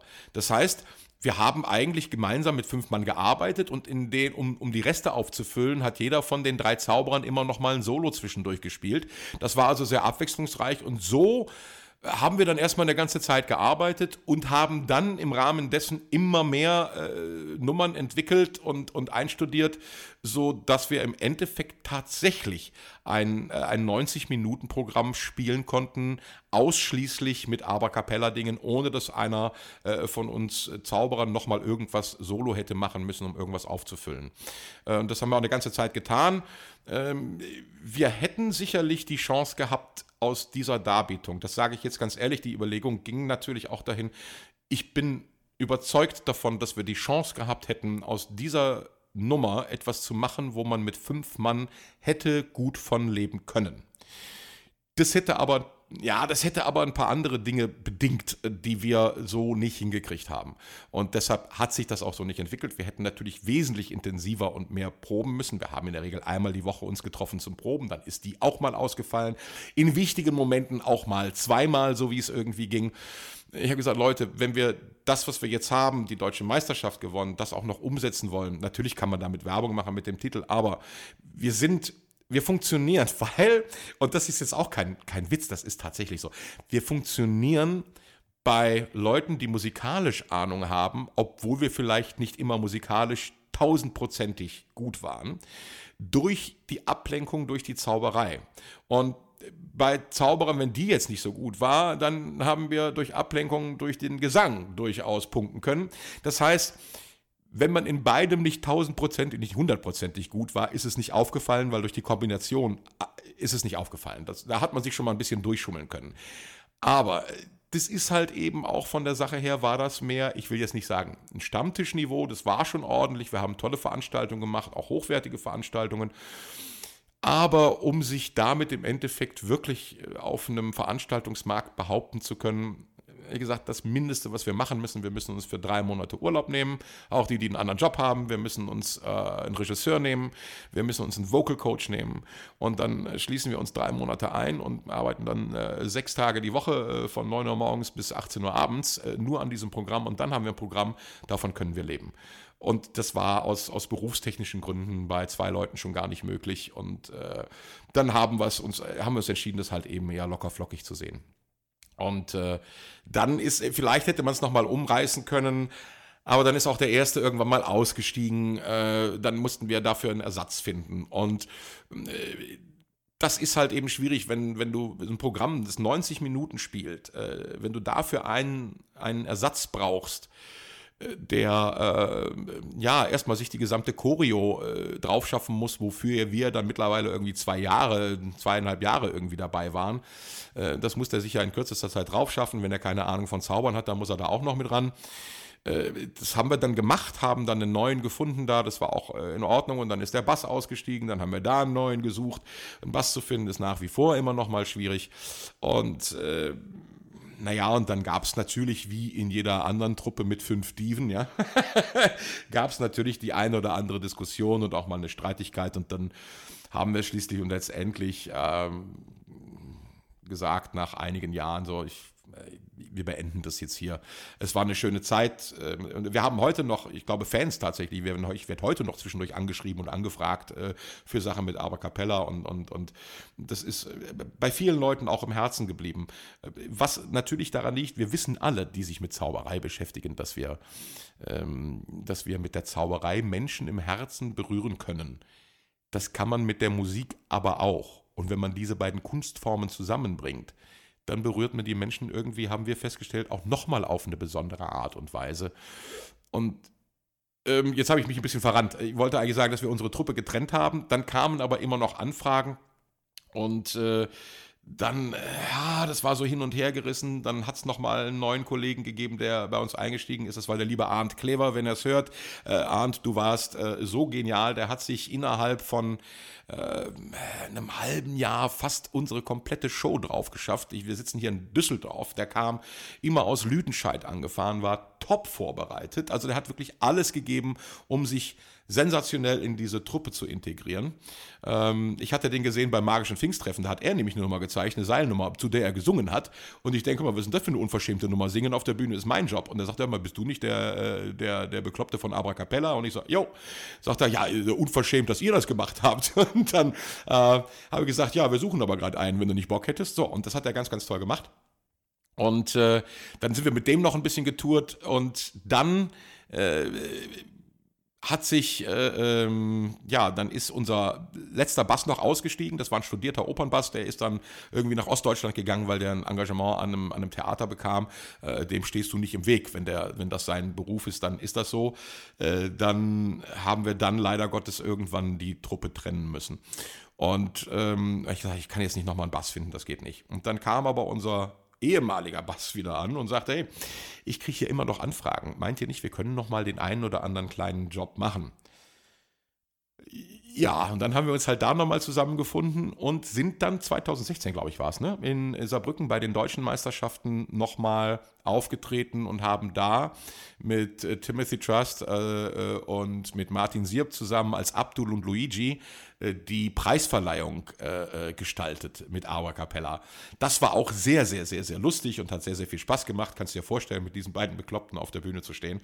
Auch alleine das Vorbereiten und Ideen, was die machen wollten und wann wir was machen, das hat schon so viel Spaß und so viel Freude gemacht. Das war super. Und dann haben wir gesagt, naja, dann geht es ja doch nochmal irgendwann weiter. Und dann ist halt eben relativ unerwartet, äh, kurz vor Weihnachten, vor zwei Jahren, äh, unser Peter verstorben. Und äh, dann habe ich gesagt, Leute, ganz ehrlich, ähm, jetzt wieder einen neuen suchen, der da sich drauf schafft. Dann kam noch die Silvesterveranstaltung, die stand noch vor uns. Die waren ganz groß auf dem Plakat mit ähm, in meiner Silvestergala wieder Abracapella, Reunited, äh, Second Edition, wie auch immer. Und da war natürlich unser Peter mit drauf und ähm, äh, das war jetzt schwierig, sollen wir jetzt Ersatz finden? Und dann habe ich den anderen Bass wiederum angerufen, der nach Ostdeutschland gegangen war und ich habe gesagt, pass auf, wir haben das Problem, Silvester, du kennst die ganzen Nummern noch. Wenn du Silvester nicht spielst, hättest du Lust und Zeit, mit uns die Silvestershow zu spielen. Und dann hat er gesagt, ja, das mache ich. Und der ist dann extra über die Weihnachtstage gekommen und dann haben wir da nochmal alles durchgeprobt, um nochmal die alte, ich habe dann natürlich nochmal äh, die alten Nummern zu machen. Ich habe dann äh, nochmal so eine Art PowerPoint-Präsentation mit Fotos und den Andenken an die letzten äh, sechs, sieben Jahre, die wir äh, verbracht haben, mit, mit Peter, äh, mit Peter dann nochmal ein bisschen Revue passieren lassen. Ich finde, das waren wir ihm schuldig, weil er auch auf dem Plakat mit drauf war. In dieser Silvestergala war übrigens, die immer zweimal am Abend läuft, war übrigens als äh, mein Sondergast äh, Jan Logemann da. Und direkt nach dieser sehr traurigen äh, PowerPoint-Präsentation musste er auf die Bühne. es tat mir ein bisschen leid für ihn, aber er hat das ganz gut gemacht und er hatte da auch Verständnis für und es war auch nicht, das war jetzt kein Trauerspiel, das war aber notwendig und ich habe hinterher gehört, das war sehr, sehr schön und so haben wir ihn dann noch ein letztes Mal mit uns aufleben lassen und nach diesem Silvester haben wir uns dann tatsächlich endgültig getrennt und seitdem äh, gab es keinen Auftritt mehr von uns. Das war es dann auch. Ja. Ja, aber immer noch ähm, ein lauter Nachklang von Abracapella. Also gerade so innerhalb der Zauberszene ähm, gibt es, glaube ich, niemanden, der nicht irgendeine sehr, sehr lustige Moderation, einen tollen Auftritt auf einem Kongress mit euch verbindet und ja, Oder ihr habt da, ein gewaltiges Saufen miteinander, ja. Ja, das, ähm, da kommen wir wahrscheinlich heute nicht mehr dazu, aber auf jeden Fall, ja, ist Abracapella hat ein Stück äh, deutsche Zaubergeschichte geschrieben, möchte ich fast sagen, ne? weil es einfach. Dankeschön, ich so wäre sogar so unverschämt, das zu bestätigen. Ja, das kannst du äh, mit äh, sehr großer Überzeugtheit definitiv tun. Danke dir. Sven, jetzt gibt es noch eine letzte total spannende Sache, die du ähm, ja mittlerweile anbietest oder die du für dich gefunden hast, äh, über die ich noch ganz kurz reden möchte. Nicht zuletzt, weil äh, das ja auch noch mal was ist, was uns beide sehr, sehr verbindet und auch für immer verbinden wird. Denn äh, ich habe eine Ahnung, worauf du anspielst. Genau, denn du hast mich verheiratet. das stimmt. Also jetzt nur mal, nur mal für alle, die gerade hören und so gerade große Augen machen. Ich habe ihn verheiratet, nicht geheiratet. Genau, genau. ja, Mit wobei. Mit anderen Worten, ja, du, du sprichst darauf an, dass ich mittlerweile auch Trauredner bin. Absolut. Und zwar nicht nur Trauredner, sondern zaubernder und magischer Trauredner. Und ich weiß noch ganz genau, allerdings. da muss ich jetzt mal ganz kurz ausholen. Ich weiß nämlich noch, ähm, da saßen wir bei dir in Düsseldorf, hatten einen der sehr legendären Abende. Und dann oh, hast du mir so. Wir verraten den anderen jetzt nicht, was zu so einem legendären Abend bei uns gehört. Das oder? werden wir definitiv nicht tun. Auf jeden Fall hast du ähm, mir da so ein bisschen erzählt, äh, dass du jetzt ähm, so die Idee hast und das jetzt auch schon mal gemacht hast, dass du äh, ja als Trauredner agierst und ähm, dass du dabei zauberst. Und ich konnte mir das alles irgendwie gar nicht vorstellen und dachte mir so, ja, ist ja eine, eine verrückte Idee, aber passt denn jetzt ein Zaubertrick irgendwie in, in, in so ein Hochzeitsfest rein? Und äh, ja, professionell wie du immer bist, hast du gedacht, ach du übrigens, äh, hier ein guter Freund von mir, der ist äh, ein sehr, sehr guter Werbefilmer, der war dabei, diese einen Hochzeit dabei. Magst du es dir nicht mal anschauen? Und dann hast du mir diesen äh, ja, Aftermovie-Trailer gezeigt von dieser Hochzeit, die du da gemacht hattest. Und ich saß mit offenem Mund da und sagte, das, Sven, ist genial. Und dann, ich weiß noch genau, äh, wie ich damals gesagt habe, äh, also wenn ich mal heirate, Sven, du musst es machen. ja, ja, und dann äh, kam es auch dann einige Jahre, wobei, so lange später war es dann gar nicht, ähm, kam dann der Anruf, nee, äh, wo ich dich angerufen habe, Sven, es ist soweit, sie hat ja gesagt. Und jetzt glaubst du, äh, glaube ich, weißt du, was kommt. Sven, bitte kannst du nicht den Part des Trauredners übernehmen. Und dann hast du ja auch äh, sofort Ja gesagt. Und ich Klar. muss sagen, es war wahrscheinlich, also Zauberer bedingt, habe ich natürlich in meinem Leben schon sehr viele Hochzeiten erlebt. Und ich möchte jetzt mal sagen, es war die schönste Hochzeit. Nicht nur, weil es meine eigene war, sondern ähm, auch. Die schönste, die du jemals hattest, oder was? war die schönste, die ich jemals hatte, war aber definitiv Super. auch die außergewöhnlichste, ähm, ja, was unsere Gäste so jemals erlebt haben. Magst du mal ganz kurz so erzählen, wie kommt man denn auf die Idee, magischer Trauredner zu werden? Was ist ja, dein Ansatz und vor allen Dingen, was machst du in so einer Hochzeit als Zauberer, als Trauredner? Ja, also ich erzähle jetzt ganz gerne davon, auch weil du es bist. Eigentlich, äh, das habe ich dir auch vorher gesagt, wollte ich darüber gar nicht erzählen, äh, weil ich das so genial finde und ich eigentlich die anderen Kollegen damit gar nicht schlau machen möchte, dass es so eine tolle Sache gibt.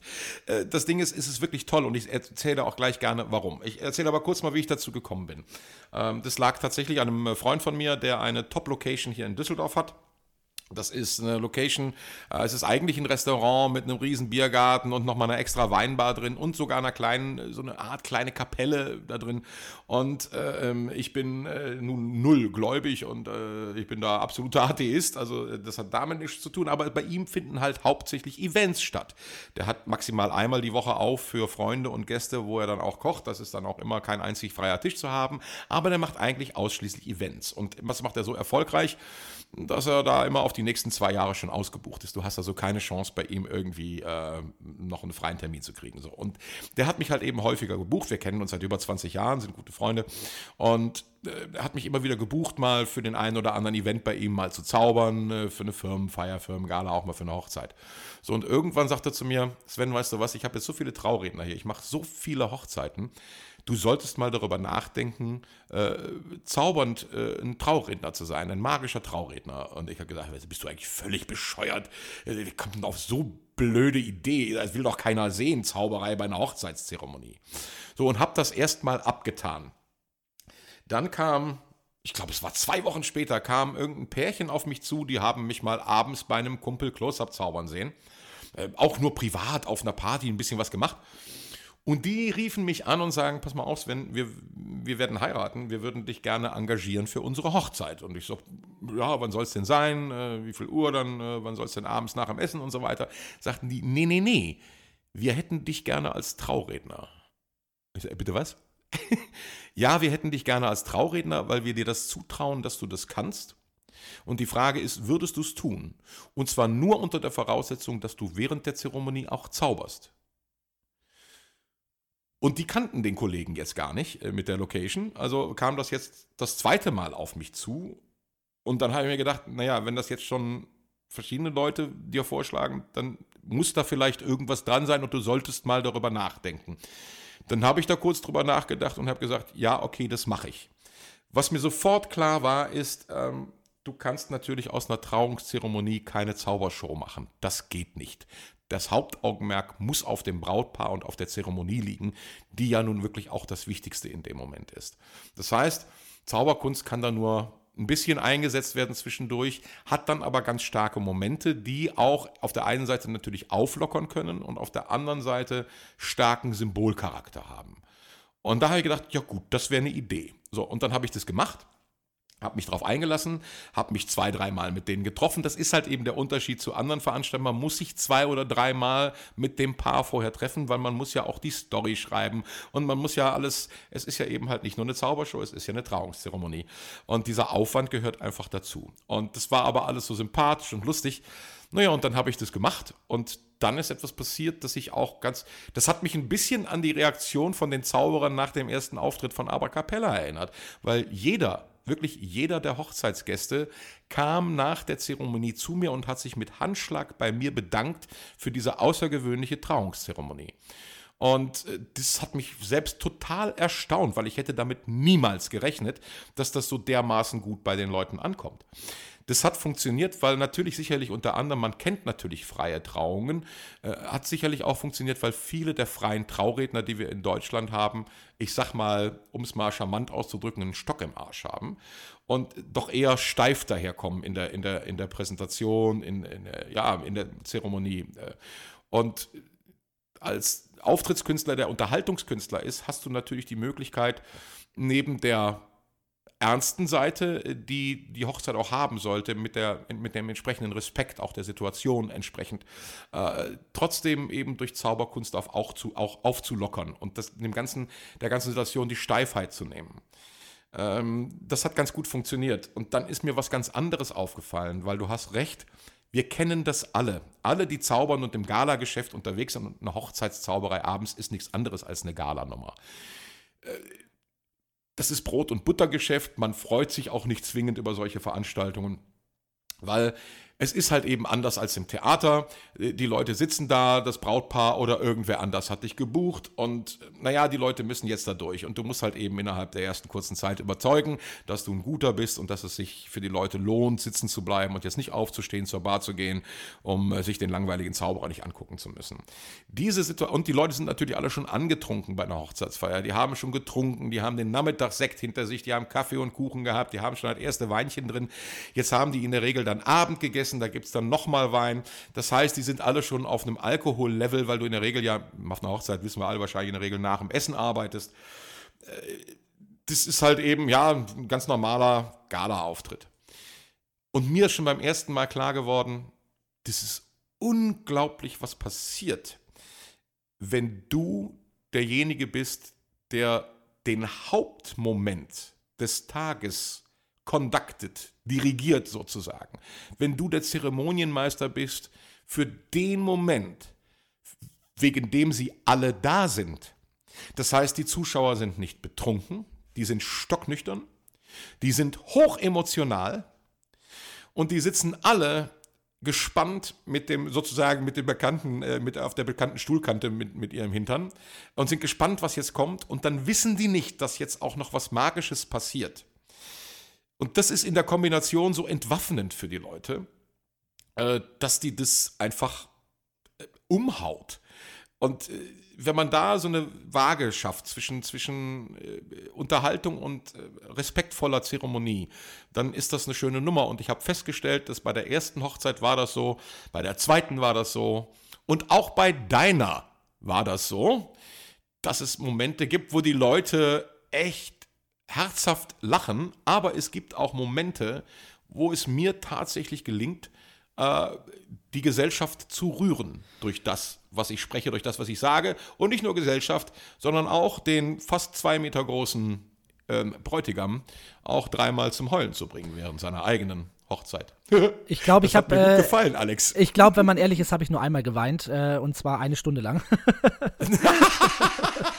also das ja, muss man wirklich sagen. sagen. Das war ein unfassbares Erlebnis. Also ich hatte ja quasi so drei Perspektiven. Ich hatte ja einmal so äh, diese ganze Vorbereitung mit dir. Dann gab es natürlich diesen Moment der Trauung, was natürlich dann auch irgendwie alles so an einem vorbeizieht. Und dann natürlich, Gott sei Dank, nochmal ein tolles Video davon äh, im Nachgang. Und also, ich habe sowas noch Echt, nie es erlebt. Gibt ein Video davon? Es gibt ein Video davon? Sven, das äh, wollte ich dir nie sagen, aber ja, es gibt ein Video. Ja, du hast dich jetzt gerade verquatscht. Hör mal, mein lieber Freund, was ja wohl wichtig ist, dass ich das. Ich habe noch nicht mal das Foto gesehen, das wir gemeinsam gemacht haben. Ja, Sven. Das, Und mir fällt gerade äh, auf, wir telefonieren gerade nicht, wir machen gerade ein Interview. Sven, das wird definitiv sofort nach diesem Podcast nachgereicht. Ich hoffe.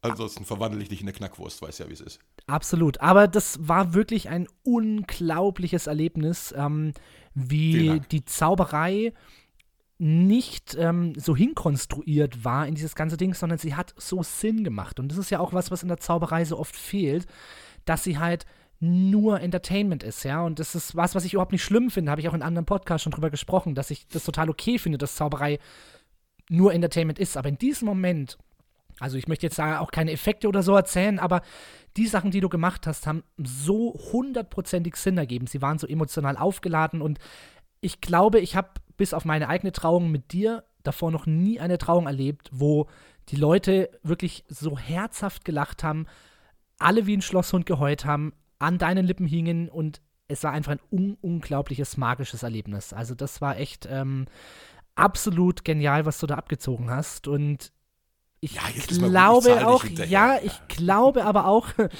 wir haben ja schon gesagt, naja, äh, nach diesem Podcast wird es wahrscheinlich viele zaubernde Trauredner geben. Da kann ich, äh, glaube ich, direkt den Leuten das Wind aus den Segel nehmen. Ähm, lasst es, weil man muss das auch füllen, ja.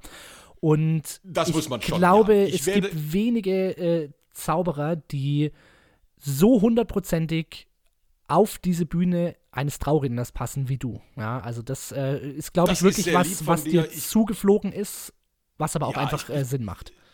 Das ist sehr, sehr lieb von dir, mein Lieber. Ich weiß das auch sehr zu schätzen und ich weiß ja, dass das Ding funktioniert. Du bist jetzt der erste Zauberkollege, den ich verheiratet habe. Vielleicht möchte ja noch mal jemand. Aber es war jetzt, glaube ich, insgesamt habe ich jetzt in den, ich habe das jetzt vor zweieinhalb oder drei Jahren habe ich das angefangen. Äh, und ich habe jetzt, glaube ich, ich, da ich das nicht großartig bewerbe, glaube ich, 16 oder 17 Hochzeiten gemacht. Ähm, und es macht mir von Mal zu Mal mehr Spaß, ich muss es zugeben. Äh, ich habe übrigens auch schon äh, auf einer äh, Beerdigung gezaubert, so ist es nicht. Ähm, ähm, ich, die Leute waren so begeistert, die haben den Sarg noch dreimal hochgeholt. Ähm, das ist natürlich völliger Blödsinn, aber ich habe tatsächlich schon mal auf einer Hochzeit, na, auf einer Trauer, auf einer Trauerfeier, ja auch gezaubert in der Tat, aber äh, ich habe mal eine Trauerrede gehalten und äh, da festgestellt, das ist jetzt nicht so meins. Das hat zwar auch ganz hervorragend funktioniert, und zwar war das die Trauerrede für äh, meinen alten Zaubermentor, von dem ich eingangs sprach, vom Magischen Zirkel hier in Düsseldorf, der Chris Greco. Äh, als er verstorben war, sind seine Witwe und seine äh, Stieftochter auf mich zugekommen und haben mich gefragt, weil er irgendwie immer große Stücke auf mich hielt und immer nett von mir äh, gesprochen hatte, ob ich nicht Lust hätte oder ob ich mir vorstellen könnte, die Trauerrede zu halten. Ähm, und das war eine Trauerrede bei schönstem Wetter allerdings auf dem Friedhof, also wirklich am Grab äh, bei der Urnenbeisetzung. Ähm, und da habe ich eine Trauerrede über eine Dreiviertelstunde gehalten. Ich habe erstmal sofort zugesagt, weil ich sage, ja klar, ich kenne den ja, der war ein witziger und lustiger Typ, klar, mache ich. Und lege auf und denke mir, oh Gott, was hast du jetzt getan? Du bist ja selber betroffen. Das ist ja, ich muss mich ja selber schon, manchmal muss ich ja ganz ehrlich sagen, auch bei deiner Hochzeit gab es Momente, wo ich auch mal schlucken muss und äh, aufpassen muss, dass mir nicht auch mal ein Tränchen rausrollt, weil ich, weil ich selbst ergriffen bin, nicht von mir, sondern von der Situation. Ja, Sven, es gibt äh, Menschen, die behaupten, es ist sogar ein Tränchen geflossen. Da können wir auf dem Video nochmal genau hinschauen. Das mag durchaus sein. Ich, ich, schäme mich auch nicht dafür. Ähm, ja, weil ihr mir ja auch nahe seid. Das ist ja auch nochmal was anderes. Absolut. Und so war das aber jetzt auch tatsächlich bei dieser Trauerfeier. Und ich habe dann, äh, natürlich konnte ich wunderbare, äh, schöne Geschichten über ihn erzählen äh, und konnte auch, und das fand ich auch schön, dass man auch bei einer Trauerfeier eben denjenigen, der verstorben ist, nicht nur betrauert, sondern dass man ihn auch feiern sollte. Und habe dann tatsächlich, das habe ich sonst auch vorher noch nie gemacht, ich habe mich natürlich da sehr schlau gemacht, eine sogenannte Broken Wand Ceremony abgehalten im Rahmen der Trauerfeier. Für diejenigen, die es nicht wissen, äh, wollen wir es kurz erklären? Ja. Unbedingt. Ähm, äh, ist, äh, glaube ich, entstanden zum Tode von Harry Houdini 1926 in Amerika ähm, und ist bis dato eigentlich ein in Amerika äh, durchgeführtes, ausgeführtes Ritual. Äh, wenn äh, ein Zauberer aus dem Zirkel, aus der Gemeinschaft äh, verstirbt, dann geht jemand hin vom Verein und hält entweder eine Trauerrede bei der Beerdigung oder es gibt beim nächsten Vereinstreffen, beim Zirkeltreffen halt eben dann nochmal eine Verabschiedung desjenigen und in dem sein Zauberstab genommen wird und zerbrochen wird um zu demonstrieren, dass äh, naja, äh, jetzt keinen mehr gibt, der jetzt die Macht über ihn hätte, weil derjenige ja verstorben ist. Und in der Regel wird dann dieser zerbrochene Zauberstab nochmal mit ins Grab hineingegeben und so weiter. Das war, äh, das war ein sehr, sehr rührender Moment. Ich äh, fand das, ich habe das das erste Mal gemacht. Ich habe es den Leuten, weil natürlich viele Laien, äh, Zauberlaien äh, auch, auch da anwesend waren bei der, bei der Beerdigungsfeier habe denen das natürlich erstmal erklärt, worum es ging. Die haben das alle ganz toll aufgefasst und auch das fand ich schön, dass man eine Trauergesellschaft zwischendurch mal zum Lachen bringen kann, was gar nicht anders. Wer ihn kannte, wusste, äh, die Geschichten, die ich erzählt habe, das war typisch er. Äh, das musste sein. Ähm, und dann zum Schluss ist etwas passiert, das ist da, kriege ich jetzt schon, da kriege ich fast feuchte Augen, wenn ich jetzt daran denke. Weil ich habe gesagt, na gut, ich, Leute, das ist einfach so, es ist halt ein Künstler verstorben und, und äh, der war es mit Leib und Seele. Und was ist das? Was wir Künstler am allerwichtigsten brauchen. Fast mehr als die Luft zum Atmen. Und das ist die Bestätigung durch unser Publikum, durch die Leute, die uns zuschauen, die uns mögen, indem sie uns applaudieren. Und habe dann gesagt, es wäre toll, wenn ihr ihm einen letzten Applaus geben würdet. Und dann hat eine Trauergesellschaft auf dem Friedhof gestanden und hat zehn Minuten nonstop applaudiert. Alle anderen Leute, die über den Friedhof gelaufen sind, sind irgendwie, haben ein bisschen bescheuert geguckt. Aber ich fand das einfach einen so wunderschönen Moment. Fand ich ganz toll. Aber ich habe Gänsehaut. Trauerfeier. Ja, ich sage aber trotzdem auf der anderen Seite eins, und jetzt, ich hole die Gänsehaut wieder runter, indem ich sage, Trauerfeiern sind jetzt nicht wirklich schön und die werden auch nicht so gut bezahlt wie Hochzeiten. Äh, also mir vorzustellen, ich müsste jetzt, äh, wenn ich so Vorbereitungstreffen habe für Hochzeiten, mich zwei oder dreimal mit dem Brautpaar treffe vorher, dann ist das eine Sache, dann ist das eine schöne Sache, auf die wir hinarbeiten.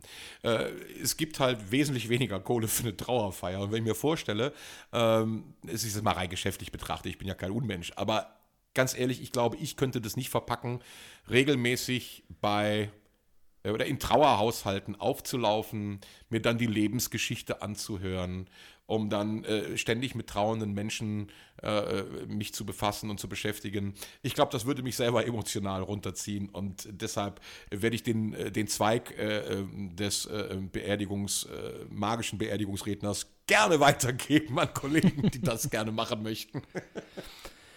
Wahnsinn, Wahnsinn, Wahnsinn, Sven. Was du alles für Projekte hinter dir hast, vor dir hast, mittendrin steckst, das ist unglaublich.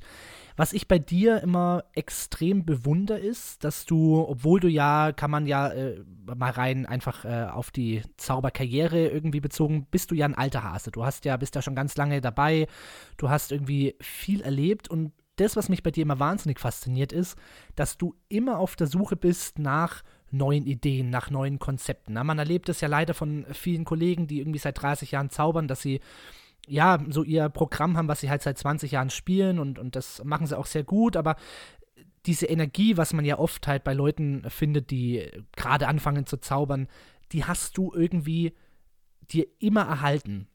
Und so mit Blick auf die Uhr würde ich so langsam äh, diesen Podcast auch in seinen Hafen segeln. Und so die, die abschließende Frage, die ich irgendwie an dich hätte, oder vielleicht so die, die Bitte ist, wo kommt denn diese unendliche Tatendrang, dieses immer Suchen nach neuen Ideen und dann immer mit voller Hingabe umsetzen, wo kommt denn diese Liebe zur Zauberei her und wie kann man die sich vielleicht auch erhalten? Also eine ganz egoistische Frage auch, weil ich habe ja diese 28 Jahre Zauberei hoffentlich noch vor mir. Deswegen, was kann ich denn oder was können auch andere tun, um sich diese Freude, diesen Drang einfach zu erhalten? Ich glaube, man muss ein großes Herz haben für die Unterhaltung von Menschen und nicht ein großes Herz für Selbstdarstellung. Ähm, ich glaube, das muss wirklich von innen herauskommen. Die Freude, Menschen zu verblüffen, sie zu unterhalten, sie auch zum Lachen zu bringen. Wobei mein neues Projekt jetzt gar nicht mehr in die Richtung geht, äh, Menschen zum Lachen zu bringen, sondern ich möchte jetzt auch mal nach langer Zeit durchaus äh, die Möglichkeit ergreifen, Menschen mal anders emotional zu, rühren, äh, zu, zu, berühren beim äh, Zaubern oder durch das Zaubern. Ähm, der Drang natürlich, was Neues zu machen. Mein Gott, ich war natürlich auf vielen Kongressen, ich habe sehr viel gesehen und ich bin unendlich dankbar dafür, diesen Beruf ausüben zu dürfen. Und äh, vor allen Dingen die Besten der Besten unserer Kunst, zu denen ich mich nicht, wahrlich nicht zähle, aber die zumindest live sehen zu dürfen, bei tollen Veranstaltungen. Und auch ich kann mich nicht erwehren, dass ich bei der einen oder anderen Darbietung, die ich sehe, auch schon mal ein Tränchen verrücke, weil ich das einfach so toll, so geil finde und so begeistert bin äh, von der Kreativität der Menschen, von den Ideen, die die haben. Ich finde es einfach wahnsinnig toll.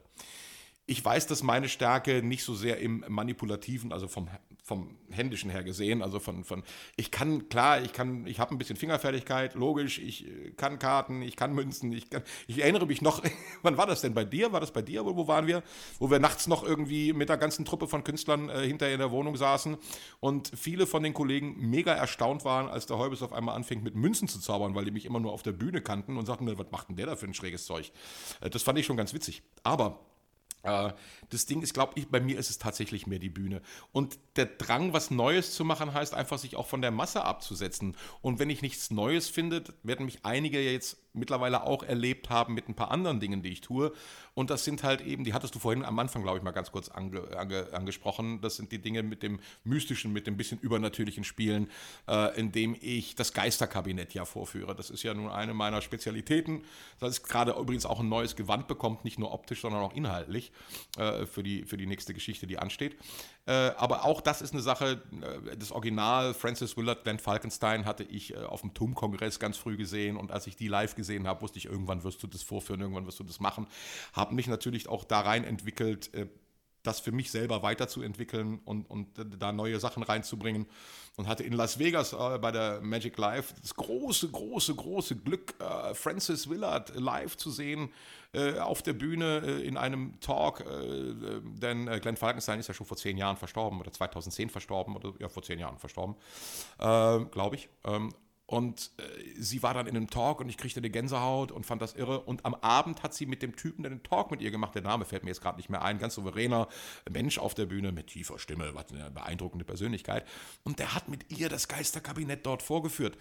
Und die Frau ist äh, weit über 70 Jahre alt und die hat das gemacht mit einer Nonchalance. Äh, es war toll. Ich bin drei Tage über den Kongress gelaufen und habe versucht, die zu finden, was äh, in Vegas jetzt nicht so einfach ist in einem Hotel, wo nicht nur Zauberer drin sind, sondern noch zigtausend andere Gäste.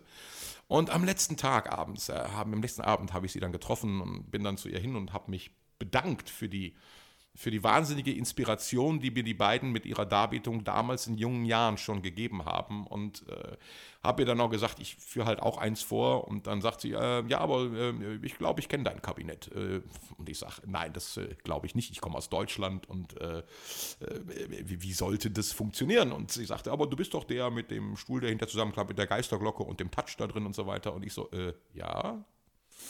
Und der, der unsere Fesselungsvariante vorführt, ja, sagt sie, ja, hat mir aber sehr gut gefallen, mach mal weiter so. Das war, naja, auf der einen Seite ein bisschen wie ein Ritterschlag, das jetzt von ihr zu hören, weil ich, aber jetzt dachte ich mir, woher weiß die das denn? Natürlich, es gibt ein Video von mir auf YouTube, Sven Heubes, wenn du mich äh, YouTubes dann findest, du kommst auf das, zumindest auf einen kurzen Ausschnitt von dem Geisterkabinett. Und ich denke, so interessiert wie sie ist, wird das irgendjemand gesehen haben und ihr sicherlich gezeigt haben. Ich war aber dann sehr erstaunt, dass sie in dem Moment mich darin erkannt hat und hat mir sozusagen damit die Absolution erteilt, das machen auch so machen zu dürfen. Wobei ich die Fesselungsmethode von den beiden die beste finde, die ich jemals bei einem Geisterkabinett gesehen habe, im Gegensatz zu allen anderen, ist aber dafür niemals eine wirkliche Erklärung irgendwo gab. Es gibt eine äh, von Willard the Wizard, ihrem Vater, äh, die ist aber nicht so auf den Punkt, dass man alles äh, lernt, was dazugehört. Also habe ich das eigentlich, äh, ich habe dieses Manuskript auch, glaube ich, erst vor anderthalb Jahren in die, in die Hände gekriegt und dabei mache ich das Kabinett eigentlich schon Ewigkeiten. Ähm, äh, so ist es, dass, dass, dass ich da auch meine eigene Technik zu entwickelt habe und mich dann auch noch darüber mit ihr austauschen konnte. Und sie sagte, fuck, dann habe ich das mein ganzes Leben lang falsch gemacht. das fand ich noch sehr klasse.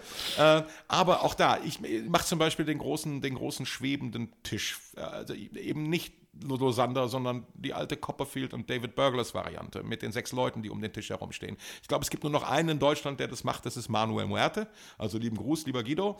Ähm, äh, das macht sonst keiner. Äh, und ich mag diese alten Dinge. Und mein neues Projekt beschäftigt sich halt eben auch damit. Also wenn es nicht immer neu sein muss und hypermodern, ich habe so ein bisschen was für die Viktorianik übrig, für die viktorianische Zeit. Ich mag ein bisschen das geisterhafte, gespensterhafte, das gefällt mir schon ganz gut. Und deshalb äh, habe ich auch eine Affinität zu, zu Seancen und Geisterseancen und mache da ein bisschen was in dem Bereich. Und es wird ein neues Programm von mir geben, darüber sprechen wir jetzt nicht, das können wir dann gerne im nächsten Jahr mal im Podcast machen. Das sollte dieses Jahr im August äh, Premiere spielen in einem ganz, ganz tollen Theater, im Düsseldorfer Komödien hier.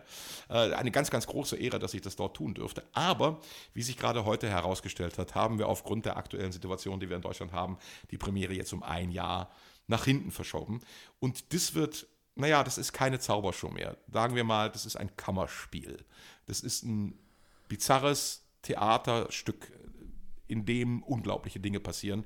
Ich glaube, ihr dürft gespannt sein, äh, liebe Hörer. Ihr werdet mit Sicherheit davon hören. Es steckt nämlich noch ein großer Kollege dahinter, der mit mir zusammen das Ganze sozusagen entwickelt. Ist der Christoph Bohrer aus der Schweiz, der seit zweieinhalb Jahren mit mir an diesem Projekt arbeitet. Wir haben das zusammen entwickelt. Und wir sind ganz, ganz, ganz, ganz gespannt, wo das hinläuft. Und auch das wird komplett anders sein, als man jemals in Deutschland Zauberei gesehen hat. Ähm, dafür nur um es abschließend, abschließend zu sagen, die Herausforderung an mich ist, ich bin, ich bin, weil wir gerade eben vom Gala-Geschäft gesprochen haben, ich bin ein bisschen des Gala-Geschäfts müde, ich muss es zugeben. Weil da haben wir jetzt so lange von gelebt, das können wir. Es ist einfach eine andere Situation, wenn Menschen in ein Theater kommen und Eintritt dafür bezahlen, um dich zu sehen oder um das zu sehen, was du tust auf der Bühne.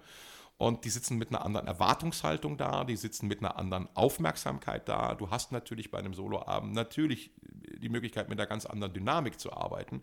Und nun wird das halt eben kein Zauberabend im üblichen Sinne, sondern ein Theaterstück, in das die Leute hineingesaugt werden. Und äh, hoffentlich. Und äh, wir arbeiten mit Hochdruck daran. Jetzt habe ich halt eben noch ein Jahr länger Zeit. Ich glaube aber, es ist ein super spannendes Projekt. Äh, den Namen des Künstlers, also das Spannende für mich daran ist, dass wir tatsächlich eine neue Bühnenfigur entwickelt haben und ich nicht mehr der Sven Heubes auf der Bühne sein darf. Weil ansonsten funktioniert die Figur und dieses Projekt nicht. Und das ist eine Riesenherausforderung an mich, eine Rolle zu spielen.